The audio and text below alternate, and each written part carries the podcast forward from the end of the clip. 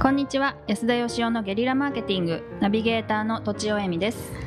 テニススクールに通うことを決めました金子あゆみです安田義雄です。素振りの練習ね はい本日は40代映像制作の方からお便りいただいてます安田さん都庁さん金子さんいつも楽しく拝聴しております以前安田さんの猿が魂を注入されて人間になった説に興味を持ちました巷でよく聞く人工知能が進化してもし人間と融合することになれば人間が人工知能を注入された新たな生命体ができるのでしょうか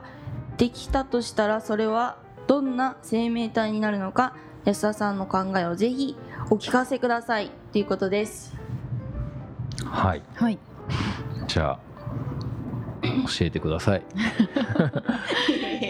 人工知能これ巷でこんなのがよく聞くんですか？巷で、人工知能が進化してうん、おー人間の中に何か埋め込むってことですよね。知能なんだからなんか脳みそに埋め込むんでしょうかね。そうですよねそっか広角機動隊を思い出したんですけどそれとはまた違いますねなんですかそれは？広角機動隊っていう今映画アニでメあ映画でもやってそうですますよねゴースト・イン・ジャス・イッツはいはいはいはいそれそういう話なんですかいや、えっと、脳みそが人間で体は機あ械の機械っていうお話なんですよ。私あの SF 小説を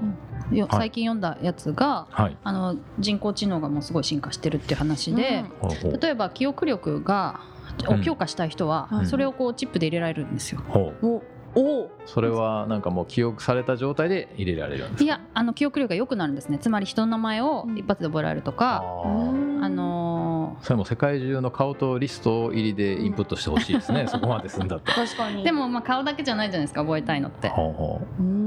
あのこの人が黄色いシャツを着てたとか例えばほうなんかそういうのもあそっかなんか別に全員がそうなわけじゃなくてううんんこの人はやけに記憶がいいからきっとチップを入れてるんだろうなみたいなことうをん主人公が想像したりとかすうる、んなであと目がよく見えたり暗闇でも目がよく見えたり、はいはいなんかそういういろんな部分を補って、うんみんながこうバランスを保って暮らしているみたいな世界観なんですけどねほうおお面白くなさそうな世界面白くなさ そうなさそうでも金子さんのことを知らない人が知ってるんですよ。いやいや金子くんみたいな感じで。嫌ですねおーそれは嫌ですねそれは嫌そでれす個ね人情報的問題がありますよね 記憶力というより うそうんでもなんかコンタクトレンズとかね、うん人工心臓とかもまあ似たようなもんじゃないですか。そうですよねなんか義手とかもすごい進化してて今もうなんか義足の人の方が走るの速かったりするじゃないですか。そうそっかね、そっちの方が力が出たりとかそれでいくと今回の決定的なのうは、ん脳みその能力が上がるっていうことなんじゃないですかねうんその記憶力とかね、はい計算がやけに早いとかはいとか、うんうんうんそうすると別のもんになるんですかね、新たな生命体じゃないですか、なんかでもそうするとうんはい、好きなことに集中できますよね好きなことに、例え逆ばに覚えるのがすごい苦手なんだけど、おー覚えるのに例えばあの暗記とかに時間の何分の1を使っているうんでもそれを記憶するのに時間を使わなくてよければもっと創造性の高いことに時間を使えるとか、創造性もでもなんかインプットされちゃうんじゃないですかゴッホバージョンで絵が描けたりとか、ゴッホバージョンでだからそういうそれに時間を使いたくない人はうん入れちゃえばよくて、うん例えば自分で時間を使いたい人は自分の力でやりたいが選べたらよくないですかうん選べるんだ、例えばうんでもそうなったら入れてない人相当間抜けに見えちゃいますね止まねっえてそうなんで見すちゃいよますよそうなんですよそれはそうそうそう会社じゃなくてこうき国が支給してくれるやつだったらいいんですけど多分でも価値観もバラバラで、うん例えば整形をしてずっと年を取っても美しい人がいいっていう人もいればうん年取ったシワがいいっていう人もいて、うんうんなんか私はそのままだだから計算できないけどうつそれが美しいよねみたいなこともありかななんて思うんですけどうんあまあ、文明を放棄している村とかあるそうですからねでもそういうふうにすごいマイノリティに見られそうな感じはしますけどね。その今はなかなか頭のいいのを手に入れられないから頭のいい人が貴重ですけど、うんそれが誰でも手に入れられるようになったら、うん価値がなくなったりするかもしれないですよ。なるんじゃないですかおね。おまあだか来らた私の世界いや全員がだからそこそこ頭いいのと全員がバカなのと、はい全員が超記憶力がいいのはうん何にも変わらないような気がしますけどまあそうですね誰でも手に入るから うんでも誰でも手に入んないんじゃないですかやっぱそうなってくるとやっぱり努力とか持って生まれた才能じゃなくてお金持ってる人がより高い知能をインプットできて、うんさらにおお金で金持ちになっていくっていう、お金で買えるものだったらそうですよね、どういう世界かわかんないですけど、お金じゃない方がいいですねお金じゃない方がいいお金 あじゃない方がいいですよーちなみにあのこの猿に魂を注入されたっていうのはなんかちょっと違うような感表現なんですけど安田さん説ではないってことうんで直すか、接、まあ、うんまあ魂うんかどうかわかんないんですけど、はい、よくなんか言うじゃないですかあの、うん雲の上からお母さんを見つけて自分で選んでみたいなあー子供が言われましたすごい よこのあーく言われました自分の子供に、うんいやなんかあのーそそはんそうですね 子うん供が生まれた時に、はいあなたを選んで生まれてきたのねこの赤ちゃんはみたいなことを、うんうんあのちょいちょい言われたりしますねで。もそういうちっちゃい頃に実際そういう記憶を持ってる子供って結構いるらしくって、記憶なのかうんあるんで捏すか造なのかわかんないですけどねうん、あるんですかそういう人はいるみたいです。なんか3歳までに子供に聞いたらよ教えてくれるって聞きましたけど体内記憶ですかそれは体内記憶おなのか腹なの中の記憶あ生まれそっるちか前の記憶、生まれる前の記憶記じゃない憶を語る赤ちゃんはああの子供がいるっていうのはたまにたまにいますよねいますね、うんはいそういえばテレビで見たけど絶対嘘だろうって思いま したそれで失証礼だけ明どしようがないですもんうね。んお母さんとこの子供とグルになって嘘だろうと思ってました死んだ後に本当だったら謝っといてくださいよわちかゃりんまし。たとじゃあちょっと死んだらちょっと謝まある死んだらでも分かることっていっぱいあるじゃないですか僕はであーもその死んだらあの終了っていうほど単純じゃないと思っててうん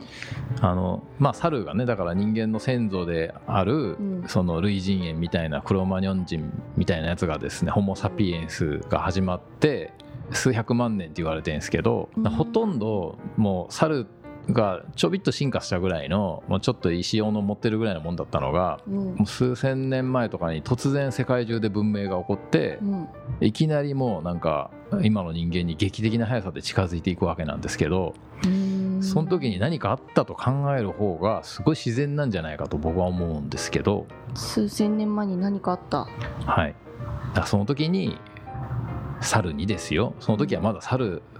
と大して変わんなかった人間にうんなんか別のなんか宇宙の知的生命体が合体したんではないかっていうこう私の仮説なんですけどほでさっきのその子供が上から見てるっていうのはその生命体がいいらっしゃるんですよこう宇宙にね死んだらまあまたそこに戻ってくるんですよなんか一体化してるような気がするんですけどでそれが、まあ、つまりとちおさんが、まあ、お腹に子供がいる時にうは子供の肉体にその人が乗り移ってきたわけですねうんうんえ怖い怖い怖い怖い怖いあ怖い怖いいや怖いいやいやあなえたあなたも乗り移った側なんですよ側か側なんですこっちもこっちもあなたはもうもう宇宙人なんですだかああそうかそうらか そうなんですよなんかそうなんだはいそうなんです怖い まあ仮説ですよ私のねこう死んだらわかるんで一つの死ぬ楽しみに沿ってるんですけど、はい、めっちゃ苦笑でもなん触れかそないでいただのけますか失礼しまい。あの人工知能は多分人間のその機能をねうん高める、パフォーマンスを高めるとは思うんですけど、うんそういう意味ではなんかその魂的な人間を人間にした変化みたいなもんとはもう全然違う気がしますけどね僕はあくまでもそ魂のなんていうんですかねうん肉体とだから僕はその魂っていうかえー乗っ取り屋というか、はいそれとは別だと思ってて、チップで進化するのは肉体の側じゃないですか。はいうんうん、だから魂の方は変わんなくって、僕人間の正体はそっちだと思ってるんで、まあもちろんこのなんか現世の地球上での生活様式とかはすごい変わるでしょうけどね、はい、なんかものすごいややこしいことになってしまったの でちょっとあもののすごいややこしいはいこちとょにっなってきたと。とちおさんに最後に、は いはいお願いします、お願人いし工ます知能をいくら注入されようと魂は侵されることはないってことですね。不変である、うんすはごそういうことです。い。しっくりきた。ということでうんう今ん日は終了したいと思います、はいどうもありがとうございましたありがとうございました。本日も番組をお聞きいただいてありがとうございます番組への質問ご意見はブランドファーマーズインクのホームページからお問い合わせくださいまたポッドキャスト番組を自分もやってみたいという方は podcastproduce.com からお問い合わせください来週もお楽しみに